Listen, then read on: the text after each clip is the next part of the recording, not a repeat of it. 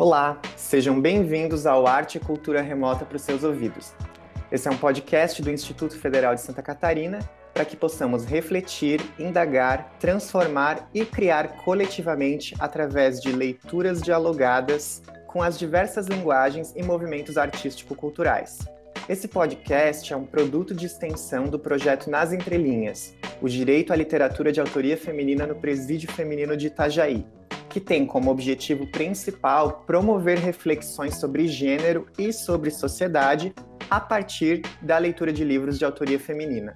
Eu sou Leonardo da Silva, sou professor do Campo São José, e nesse episódio do nosso podcast vamos conversar sobre o livro Eu Sou Makushi e Outras Histórias, que foi uma das obras selecionadas pela equipe do projeto Nas Entrelinhas para leitura e discussão neste período de isolamento. Hoje a gente conta com a presença remota de docentes e também de estudantes que fazem parte desse nosso projeto nas entrelinhas. Além disso, contamos hoje com uma convidada especial, a autora Julie Dorrico. Ela é autora do livro Eu Sou Makushi e Outras Histórias, que é o livro que a gente vai discutir hoje. Julie, seja muito bem-vinda e muito obrigado por aceitar o nosso convite. Muito obrigada, Leonardo. É um prazer estar aqui nesse projeto. O nome do projeto é Arte e Cultura para os seus ouvidos, e eu espero que, para além da escuta, a gente nessa conversa possa despertar outros sentidos também. Muito obrigada. Obrigado, Julie. Eu vou te apresentar brevemente. Então, a Julie Dorrico ela é descendente do povo Makushi e ela também é doutora em Teoria da Literatura pela PUC do Rio Grande do Sul.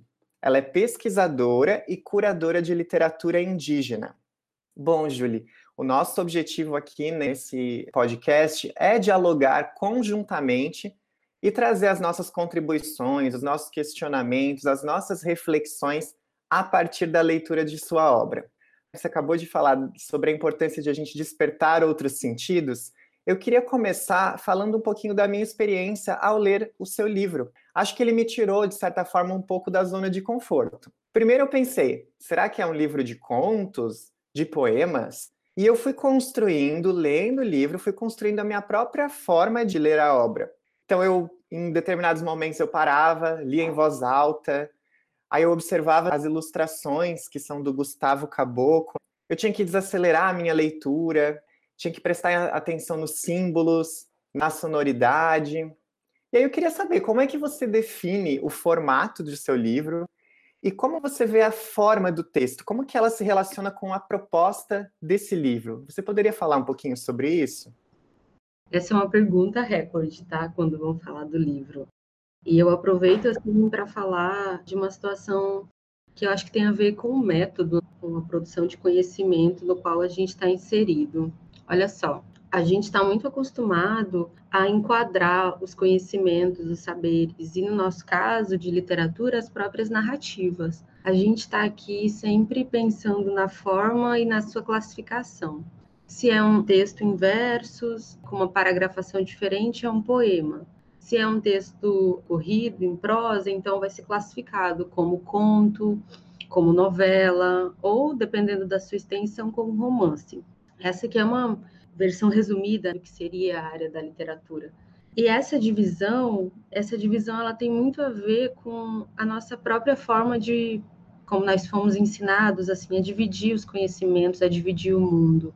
Você falou mais cedo que aqui a gente está num grupo multidisciplinar, que é o que deveria ser na nossa vida, onde todas as áreas fossem mais interligadas. O conhecimento até o século XVI ele era assim ele era ontologicamente orgânico. E depois do século XVI, com o nascimento da modernidade, ele vai ser classificado e dividido. E aí a teoria decolonial, especialmente na fala do Castro Gomes, que é um teórico, ele vai dizer que os conhecimentos eles são divididos, divididos para serem dominados. E eu fiquei pensando, sabe, nesse contexto assim de como é, às vezes eu trago um poema, às vezes eu trago um conto, às vezes eu trago uma narrativa corrida, que eu nem sei exatamente como classificar ainda, ou uma crônica, para pensar que a nossa vida aqui dentro de uma obra, ela também pode representar algo mais orgânico, algo da memória, algo que se relacione, que é uma parte, mas é um todo. Às vezes a gente esquece que a gente está inserido nesse todo. Então, no processo assim de construção dessa obra, quando eu estava escrevendo, a gente percebeu que tinha uma diversidade do que a gente chama de gêneros hoje. E aí eu fui tentando alinhar o máximo que eu podia com os meus editores, porque nós precisávamos de uma classificação. E aí a gente resolveu, tanto eu quanto eles, aí isso é uma decisão, não é exatamente assim, é algo natural, é uma decisão. A gente decidiu que o livro seria classificado como contos. Mas eu não sinto assim, mesmo nós não sentimos, nós não sentimos que isso abraça e talvez não seja esse propósito, definir em uma caixa, definir em um lugar. Talvez a gente pudesse traduzir isso em algo mais indígena, numa tentativa de ser um gênero mais orgânico, sabe? Não sei se eu viajei aqui. se não, perfeito. Entender, acho... assim. Não, eu adorei, adorei, porque acho que tem tudo a ver com a proposta do livro. Né?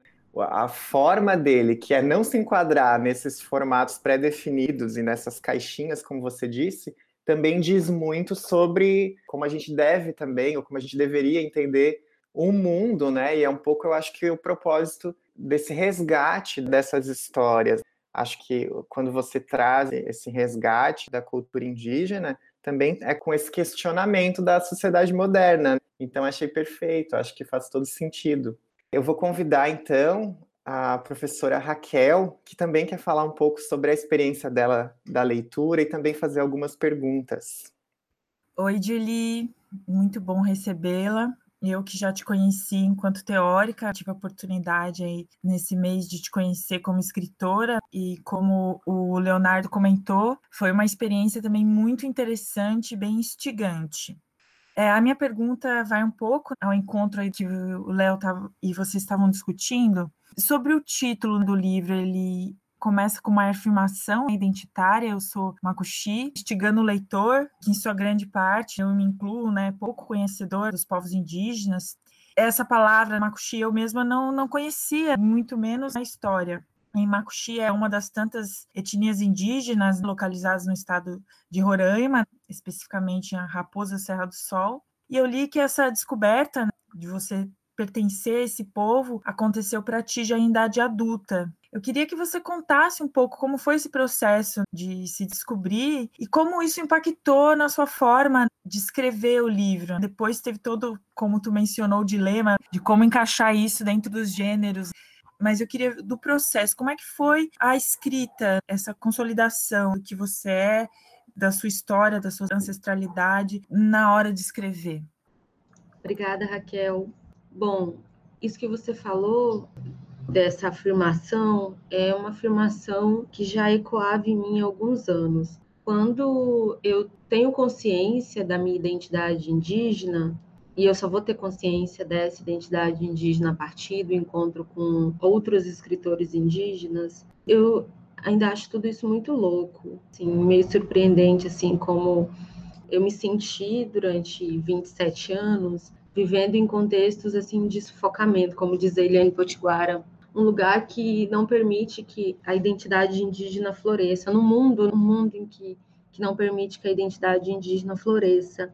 E quando eu me mudei de Rondônia para Porto Alegre para estudar o doutorado, eu tive a alegria de encontrar o escritor Daniel Munduruku e vê-lo palestrar.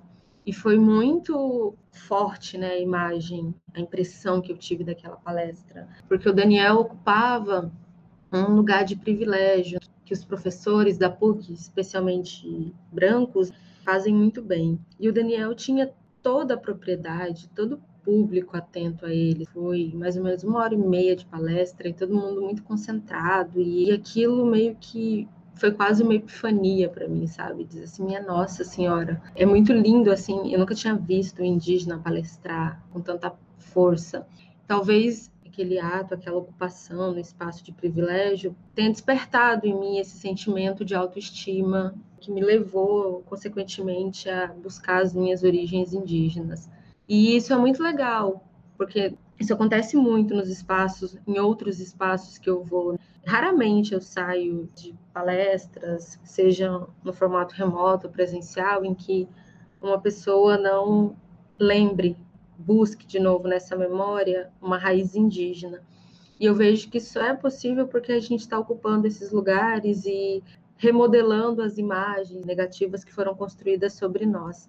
Bom, e aos 27 anos, então, eu tenho esse contato com o Daniel e eu vou buscar as minhas origens, vou buscar as minhas raízes. Não estava muito distante, apesar de eu não entender exatamente o que, que era ser indígena, como que funcionava a identidade indígena e onde que eu me encaixaria. Eu acho que eu ainda vivo esse processo, não é um processo que, que encerrou, é um processo que apenas começou.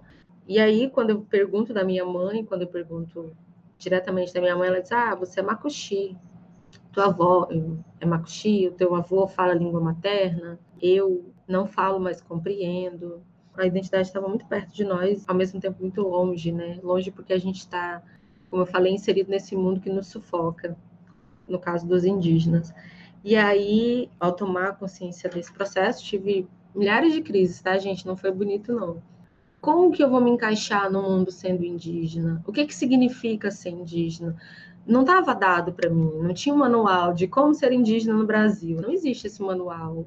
Não existe esse manual de identidade, não existe um manual que levante a nossa autoestima, resgate as nossas histórias, as nossas raízes, um manual de psicologia que cure as nossas feridas, sobretudo essas coloniais.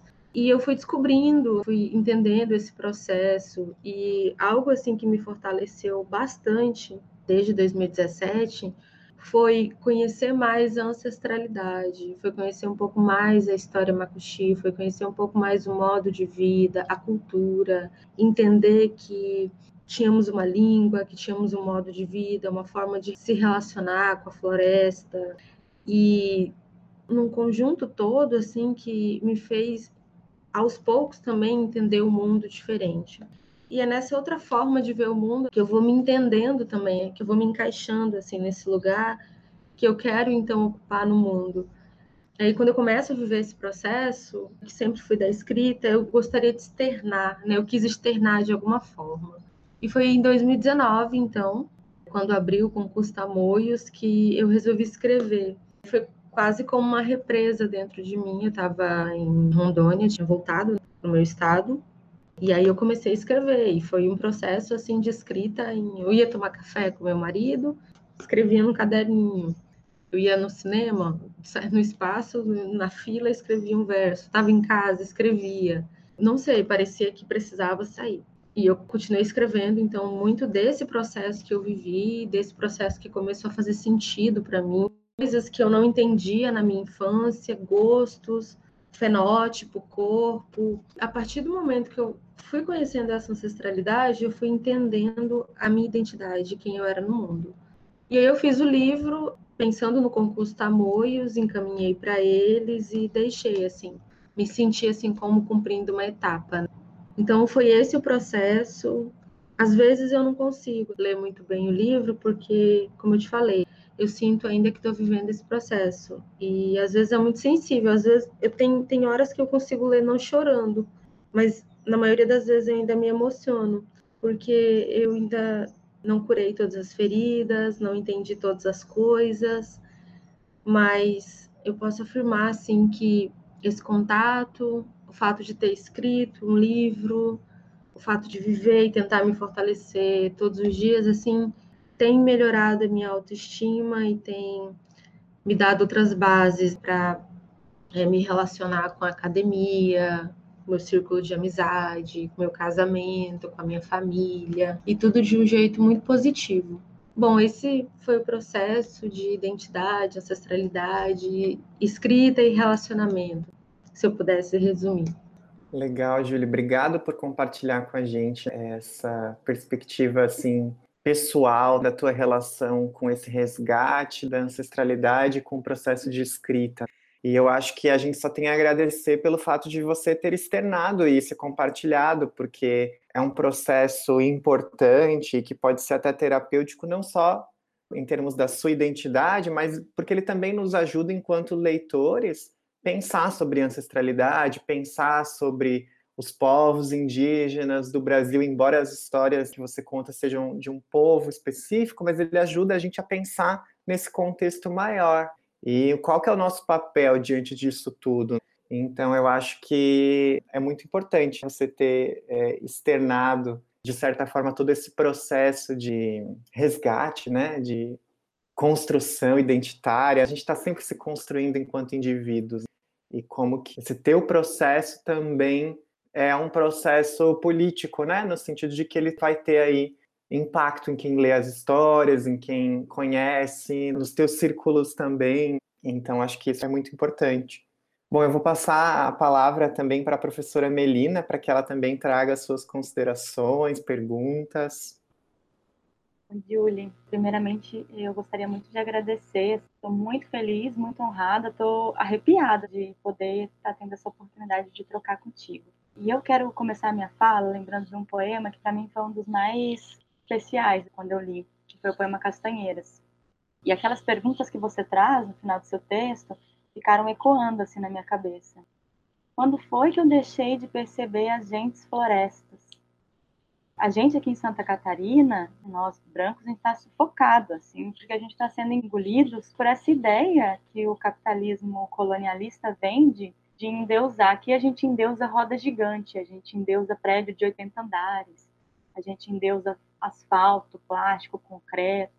E eu quero te perguntar como que você acha que essa leitura, essa diversidade de, de autores, autoras, de literatura indígena, que trazem essa visão de mundo, que trazem a sua poética, a sua subjetividade, pode ajudar a gente a voltar a enxergar gente floresta, gente montanha, gente onça, gente mar.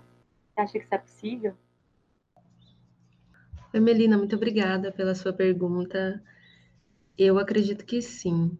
A literatura indígena é um formato recente, mas ele é um formato muito ancestral, como diz o professor Emil Kemé, que é Quechua. Ele diz assim, a gente fala que a literatura indígena é um advento novo, mas a gente não pode esquecer que esse advento ele já é ancestral, às vezes tem mais de 8, 12 mil anos, são experiências seculares de grupos humanos que passam pela Terra e se relacionam com a Terra. Então, quando os indígenas passam, então, a adotar a escrita alfabética, o livro, passam a assim, ter suas obras inseridas no mercado editorial, que passam a circular pelo Brasil, a gente começa a conhecer um pouco mais dessa filosofia. E eu gostaria de falar de como isso radicalmente assim mudou a minha vida. O que você chama de poema, eu costumo chamar de crônica também, que é o da Castanheira, porque aconteceu, aconteceu aqui lá na Funai, nessas mesmas referências, e eu realmente não conseguia ver árvore. E isso foi um momento assim que eu estava imersa, acho que numa tentativa de reconexão, me sentia muito desligada da natureza.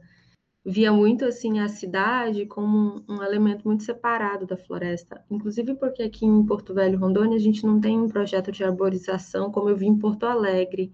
Quando eu voltei, eu me senti muito estéril, e isso aconteceu. E eu me senti mais estéril ainda de como eu tinha como eu estava vivendo aquele processo em que eu estava basicamente adorando asfalto, cimento, concreto, tudo muito considerado assim civilizador.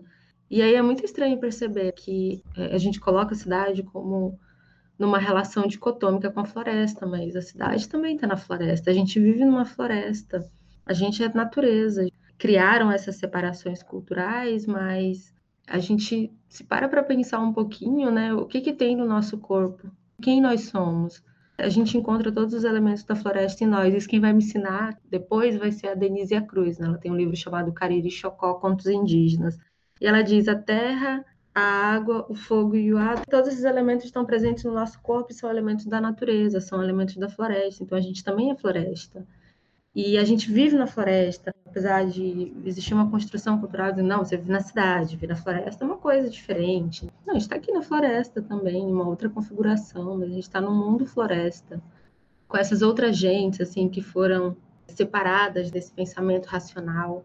E aí você conhece um pouco mais de literatura e filosofia indígena, você percebe que no passado essas pessoas também eram gente. E é algo que eu tento trazer, então, para minha obra. Foi um ensinamento muito valioso de me aproximar de novo da floresta, de me aproximar dessas árvores que no passado eram gente. A Glicéria Tupinambá, que também é uma escritora, ela fala: as árvores são os nossos ancestrais mais sagrados, isso na perspectiva tupinambá. As árvores são os nossos ancestrais mais sagrados, Se você entra dentro de uma árvore, você respira melhor.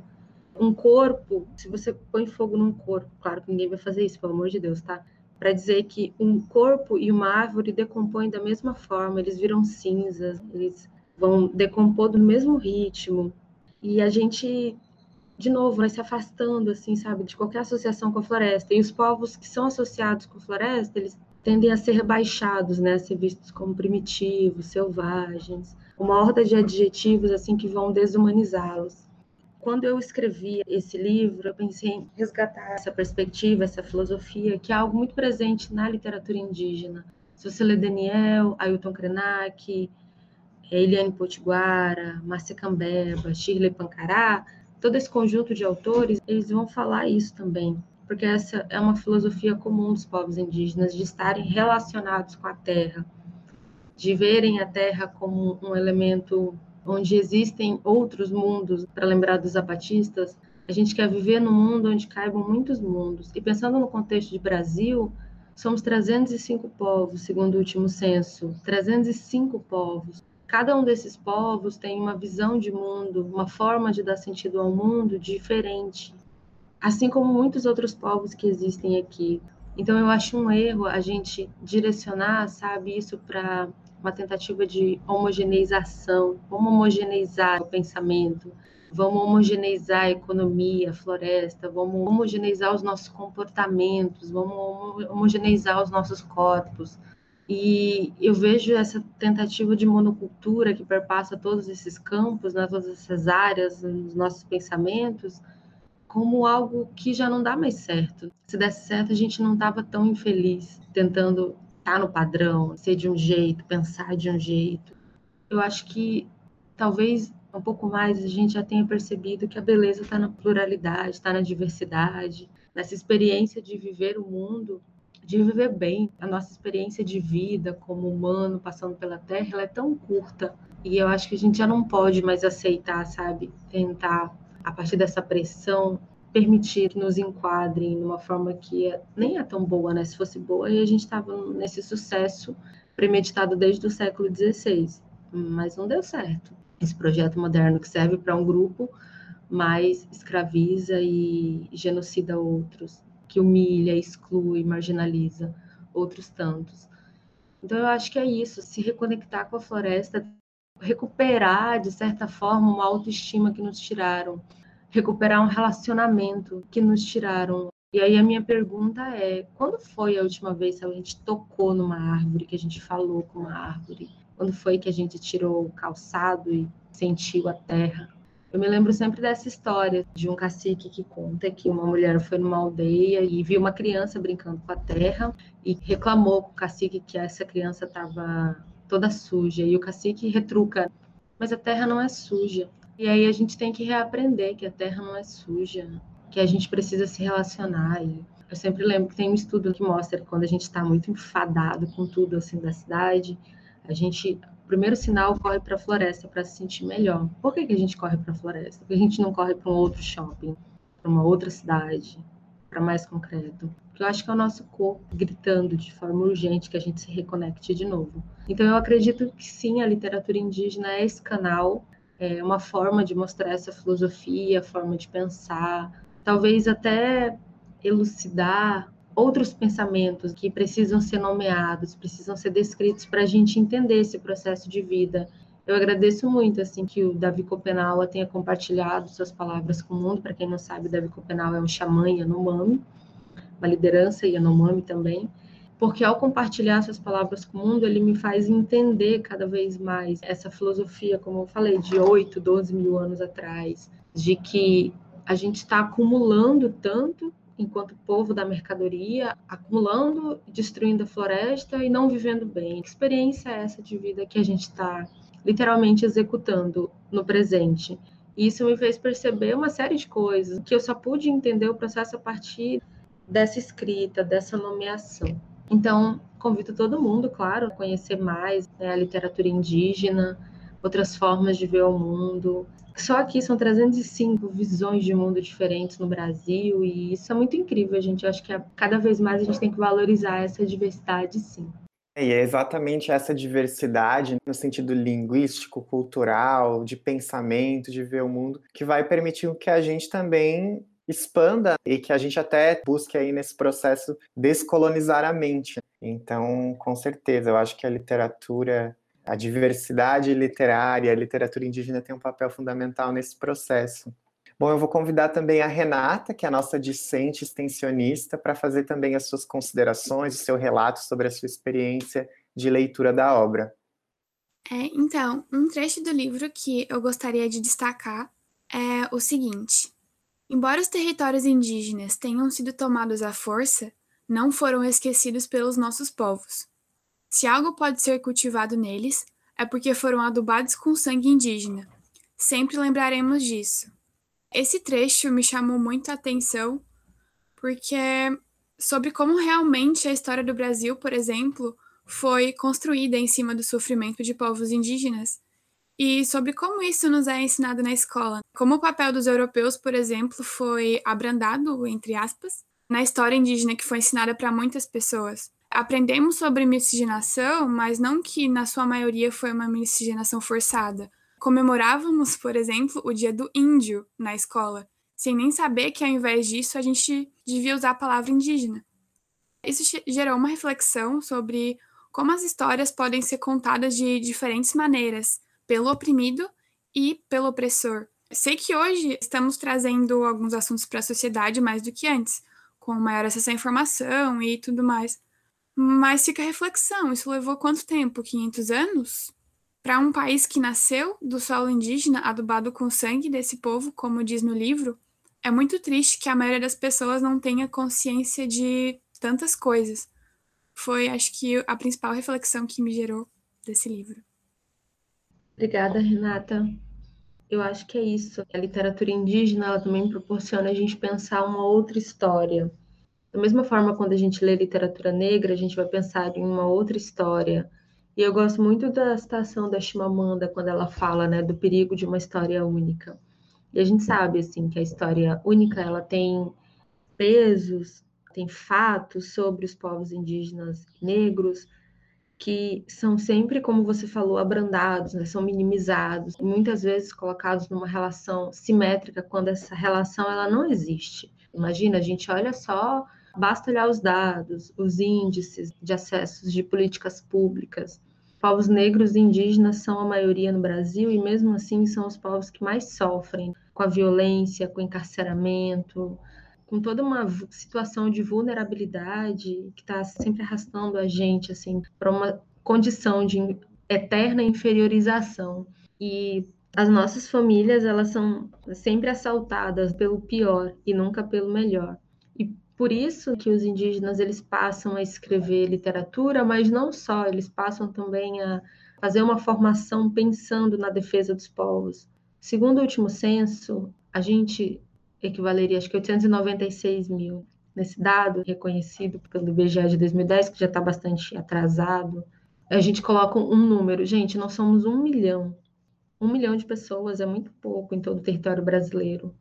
A gente nem chega a ser esse um milhão, segundo esse último censo, claro. Porque eu acho que esses números são muito maiores, mas vocês imaginam, um milhão de pessoas vivem uma eterna ameaça de extinção, vivem numa eterna ameaça, sabe, de abandono também diante da desassistência do governo. Então, cada uma dessas pessoas que se afundam ou são obrigadas a se afundar no alcoolismo, que são vítimas de todo um sistema que as levam para uma situação de encarceramento. Cada uma dessas pessoas que morrem é um golpe na gente enquanto população. Vendo esse todo, eu sempre falo, quero ter três filhos para poder, em censo, registrar mais três macuxi no mundo. Porque é isso que o meu povo precisa. O meu povo precisa ter gente para que a gente possa manter a cultura viva, para que a gente possa manter a nossa história viva, para que a gente possa lutar pela nossa terra originária. Então é muito triste, assim, como eu falei já no começo, que a gente viva numa situação de conflito, sufoco, ameaça, violência física e simbólica. Então sempre ali tentando nos descartar, como se a gente pudesse assim entrar pelo ralo abaixo, ah, vai para algum lugar aí que não nos interessa. E, e, é muito triste também assim que a história brasileira ela naturaliza essa violência a ponto das pessoas não se importarem com as vidas indígenas. Mas se é um corpo branco que sofre alguma tipo atrocidade, toda a sociedade se mobiliza por ele. Mas se é um corpo indígena e se é um corpo negro, não. Então, eu acredito assim que a literatura acaba sendo esse vetor, esse veículo, essa ferramenta de resistência. De resistência no sentido de vamos contar uma outra história, vamos mostrar a nossa visão de mundo, e eu li uma coisa super, super legal da Nilma, que é uma teórica negra. Ela diz assim que a luta dos movimentos sociais nunca é só para aquele grupo, né, desses movimentos sociais que se mobilizam. A luta indígena, ela não é só para os indígenas, sabe? Ela é uma luta que toda a coletividade, que toda a nacionalidade brasileira, que todo o país se beneficia dela. A luta contra o racismo, seja negro, seja indígena, é uma luta que beneficia toda a nossa sociedade.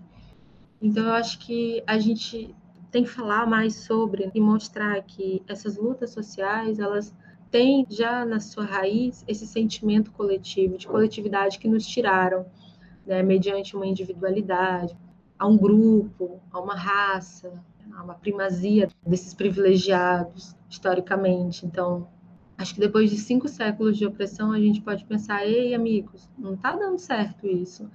Se você vive bem enquanto outra pessoa vive em situação de vulnerabilidade, você não está vivendo bem.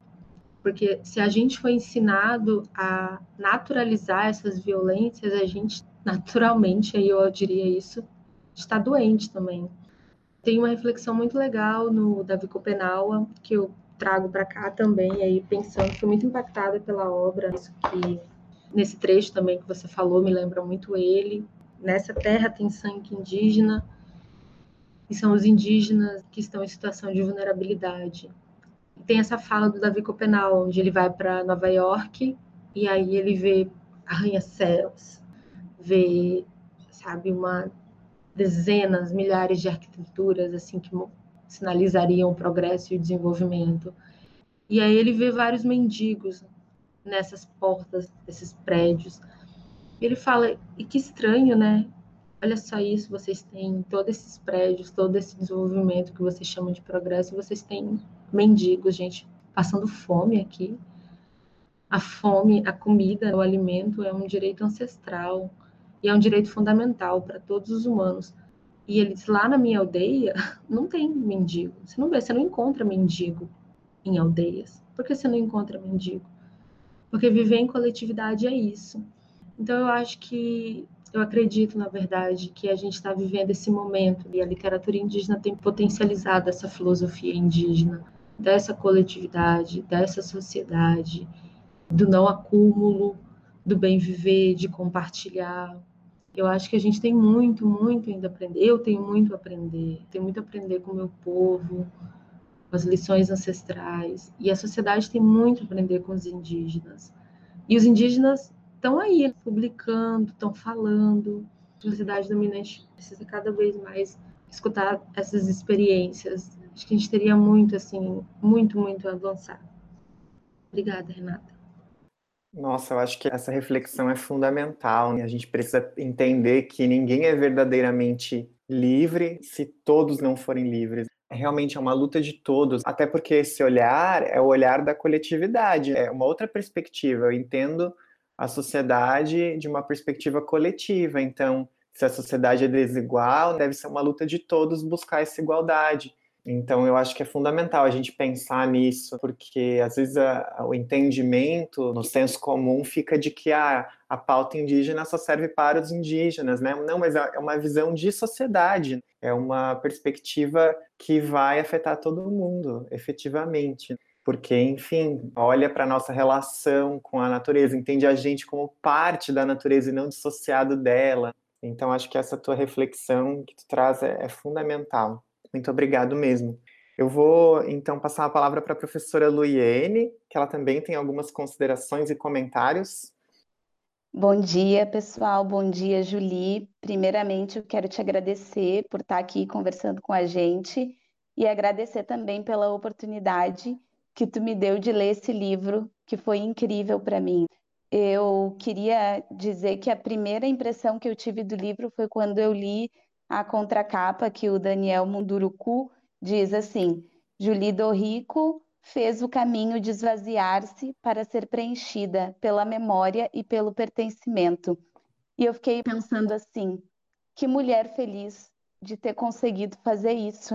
Eu imagino a tua alegria de conseguir buscar a tua ancestralidade e conseguir se preencher dessa memória. Esse processo de leitura, para mim, foi um processo bem desafiador e instigante, pessoalmente, porque eu sei que eu tenho uma origem indígena. A minha avó, infelizmente, faleceu muito cedo, com seis filhos. Ela precisou, na sua vida adulta, migrar do interior do Rio Grande do Sul para Porto Alegre, onde a minha família vive até hoje mas a minha mãe, os meus tios, eles sabem que eles têm um sangue indígena, não conseguem buscar isso por N fatores. Inclusive, algumas semanas atrás, o meu irmão teve Covid e quando ele melhorou, a minha mãe mandou no grupo de WhatsApp assim: o nosso sangue índio é muito forte. Fazer essa leitura me emocionou muito e eu estou emocionada agora, inclusive, porque eu fico pensando o que falta para eu fazer essa busca, né? Quando que eu vou fazer essa busca? E esse é o impacto da tua leitura para mim. E eu queria te perguntar se tu tinha alguma expectativa quando tu colocou esse livro no mundo, qual que era a tua expectativa para as pessoas que sabem que são indígenas, para as pessoas que não têm essa informação e também para as pessoas que sabem que não são indígenas. Obrigada, Julie. Obrigada, Luiane me emociona o teu relato, porque eu tinha uma expectativa também quando eu publiquei o livro do por que, que eu demorei tanto a conhecer a minha identidade. Por que, que eu não tive oportunidade de florescer essa identidade antes? Se eu tivesse entendido essa identidade antes, eu teria me posicionado, teria escolhido, teria feito decisões na minha vida que fariam sentido para mim. Porque quando você entende a sua identidade e você compreende a potência da sua ancestralidade, você sabe exatamente o seu lugar no mundo, assim como hoje eu sei o meu lugar no mundo.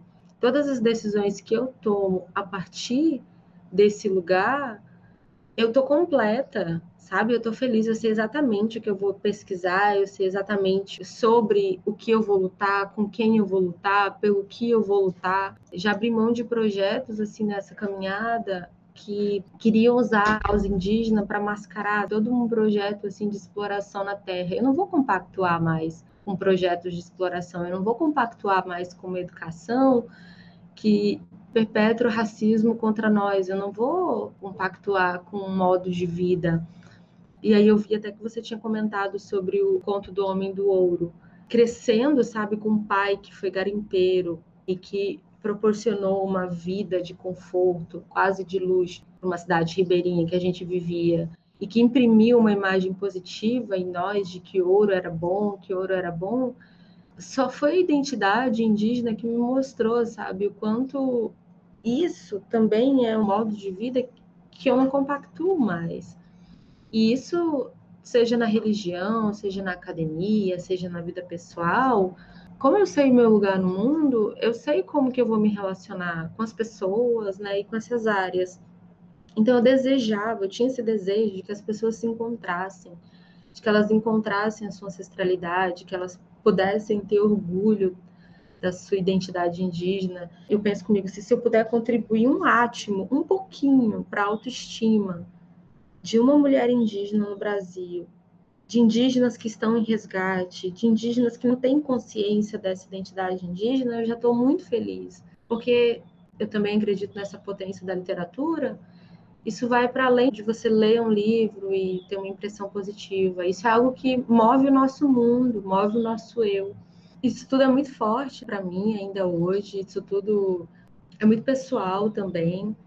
E eu sei que para cada uma de nós que está nesse encontro, né, que pela primeira vez, depois de anos, pode florescer, seja adolescente, seja criança, seja uma pessoa mais velha, Tem pessoas que vão descobrir a sua identidade indígena, como a parenta Zélia Puri, vai entender essa identidade lá pelos 50. E tudo bem a gente entender agora, o importante é que a gente entenda, o importante é que a gente abrace essa identidade. E é isso, assim, eu tenho muita esperança, não só com a minha obra, mas com toda a literatura indígena. Eu tenho esperança, assim, de que quando as pessoas abrirem esses livros, elas possam ver ali uma possibilidade de abraçar essa sua ancestralidade, de sentir a sua ancestralidade, gente, porque não tem nada mais poderoso do que isso na nossa vida. E eu tô muito assim afetada pelas palavras do Ailton de que viver é uma experiência única, viver é uma experiência a mais bonita que a gente tem.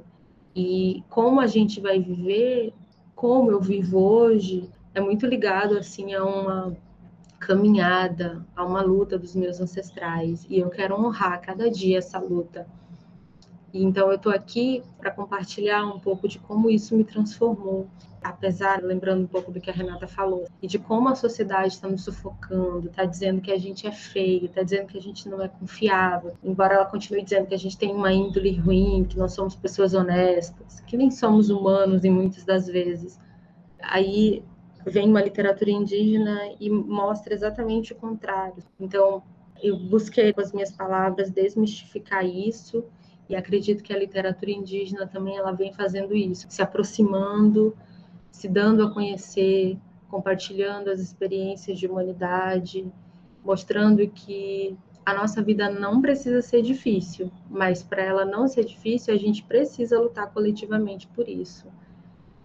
Seria o meu sonho, cada vez mais, assim, ver os indígenas na universidade, as pessoas se reconhecendo dentro da sua identidade, ver professores indígenas, estudantes indígenas produzindo conhecimento, porque isso faz com que né, os leitores, sejam de academia, sejam da universidade, ou sejam os leitores de literatura, isso permite com que eles tenham uma identificação mínima. E essa identificação, às vezes, por menor que seja, ela tem um impacto muito positivo na nossa vida. Hoje, viver como indígena, para mim, é minha maior felicidade e meu maior orgulho. Apesar sociedade dizer completamente contrário. E eu espero assim que você tenha coragem e firmeza para caminhar cada vez mais em busca desse caminho de volta da sua casa, da sua ancestralidade. E eu tô aqui para te abraçar como uma parenta, assim como tô aqui para abraçar todas as pessoas que possam se identificar e queiram se unir a essa nossa luta. Obrigada. Obrigada, Júlia. Que lindo depoimento, tanto da Loiene como o seu. Acho que mostra aí o grande impacto que essa obra tem aí nos seus leitores e a importância desse resgate da ancestralidade. Então, na verdade, esse nosso episódio ele é também um grande convite para que os nossos ouvintes também se aventurem nesse processo de conhecer tanto esse livro da Júlia do Rico, mas também outros livros de autores e autoras indígenas. Para a gente finalizar, Julie, eu queria te pedir se você poderia deixar um recado para as mulheres em privação de liberdade que fazem parte do projeto Nas Entrelinhas e que estão no processo de ler esse livro. E também, se você quiser ler um trechinho, enfim, fique à vontade. Bom, para as mulheres que estão nessa situação hoje, eu desejo que elas tenham muita coragem, que cada vez mais elas conheçam a si mesmas, busquem se conectar com a sua ancestralidade. Às vezes a gente anda com autoestima baixa, a gente anda sem entender exatamente o mundo. Eu acho que eu vivi muito tempo assim também, sem entender o meu lugar no mundo. E quando eu entendi meu propósito de vida, eu acho que eu pude entender melhor o meu caminho. Eu acho que buscar essa ancestralidade pode ajudá-las né, a entender o seu propósito no mundo, o seu caminho, fortalecer, sabe, um modo de vida que faz bem para nós, faz bem para o mundo, se relacionar de novo com a floresta, se relacionar de novo com a família. Nessa mensagem eu abri um parênteses rapidinho. Eu sempre tive uma família muito pequena, porque a gente mudou de estado e nessa mudança assim ficou só basicamente eu e minha mãe. E quando eu tive essa conexão de novo com a minha identidade indígena, eu tive um outro relacionamento, não só com a minha mãe, porque as mães nas culturas indígenas, elas têm essa presença materna, essa presença de fertilidade. E minha mãe sempre plantou muita pimentinha. Minha mãe nunca conseguiu viver na cidade, nesse espaço urbano. Ela sempre viveu muito em sítio, plantando. E minha mãe fica doida se ela não planta nada. E eu passei a admirar cada vez mais minha mãe. E também as minhas avós, meus avós, porque eram pessoas mais velhas, carregando sabedoria, e com seus erros e acertos, claro, mas eu passei a vê-lo de uma forma diferente, a me relacionar com a minha família de novo. Então, meu desejo é que quem puder encontrar sua identidade indígena, quem puder se aproximar dessa identidade indígena, vai perceber que existe muito orgulho, existe muita beleza, existe muita potência ali. E isso pode nos fortalecer para viver o mundo, para viver bem nesse mundo. E aí eu queria compartilhar assim um trechinho do meu último texto, que eu tenho muita alegria assim de dizer hoje que eu sou Makushi. Macunaíma é o deus do meu povo, é o demiurgo, o criador de tudo. E ele tem casa, viu? Quem quiser visitar, ele está lá no Monte Roraima, na casa dele, vivendo lá entre a gente ainda. Não é algo assim distante, não. Fica aqui o convite para vocês, quando passar essa pandemia, quem puder, ou conhecer pela literatura. Então, eu vou ler aqui um trechinho. Quando Macunaíma me encontrou, eu estava no estéreo asfalto da vida. Em sonho, ele me chamou. Quando Macunaíma me encontrou, soltou um já era tempo. Eu concordei. Quando Macunaíma me enlaçou em seu amor, eu soube que eu era Macuxês. Macunaíma enviou Eli para me dizer: Você é Pemon Macuxi. Eu aceitei. E agora eu sei. Eu sou pimenta, panela de barro, cobra, damorida, onça, olho puxado, cabelo preto, cor amarela. Eu finalmente posso dizer com ternura que eu sou macuxi. Ser indígena é ter uma identidade coletiva. Ser indígena é ter um pertencimento, é ter um povo, é ter uma memória, é ter uma história. Então eu posso dizer assim com muito orgulho que eu tenho orgulho de ser macuxi, que eu tenho orgulho de ser indígena, e que tanto todas as mulheres que estão em privação de liberdade, todas as mulheres do Brasil, indígenas e não indígenas, que possam ter coragem para abraçar essa ancestralidade também, para abraçar essa identidade que também faz parte de nós. E eu agradeço muito, Leonardo, todos vocês, Raquel, Luiene, Melina, Renata, que participaram aqui fazendo todas essas perguntas, compartilhando um pouco suas experiências. Eu espero ter colaborado um pouco com o projeto. Estou muito feliz de participar desse projeto. Espero retornar outras vezes para a gente continuar a conversa, porque afinal a gente está aqui o ano todo, durante a gente está presente na sociedade. Então é isso. Perfeito, Julia. A gente que tem a agradecer muitíssimo a tua presença, as tuas reflexões, os teus ensinamentos. Com certeza, esse nosso bate-papo hoje trouxe aí novas perspectivas e novas reflexões para além da leitura. Quando a gente está junto, quando a gente pode trocar conhecimento nesse processo horizontal e de reflexão, eu acho que todo mundo aprende junto. Então, muito obrigado por compartilhar a tua experiência, o teu conhecimento e a tua vivência. E quero deixar então o convite para que todos leiam Eu Sou Makushi e Outras Histórias, é o livro da Júlia do Rico. E também vou convidar para que vocês fiquem por dentro das publicações e das produções do IFS, que vocês podem acompanhar nas redes sociais, no YouTube, no Instagram. E podem até criar um alerta para receber notificações de conteúdo novo. Vocês podem escutar os episódios anteriores e os próximos também do podcast Arte e Cultura Remota para os seus ouvidos para isso, basta seguir o IFSC nas principais plataformas digitais. Então, essa foi mais uma iniciativa do IFSC em casa, com o projeto de extensão nas entrelinhas, a apresentação deste episódio de Leonardo da Silva e a produção de Gustavo Guimarães de Araújo. Foi uma satisfação pensar arte e cultura com vocês. Fiquem em casa e até um próximo episódio. Um abraço!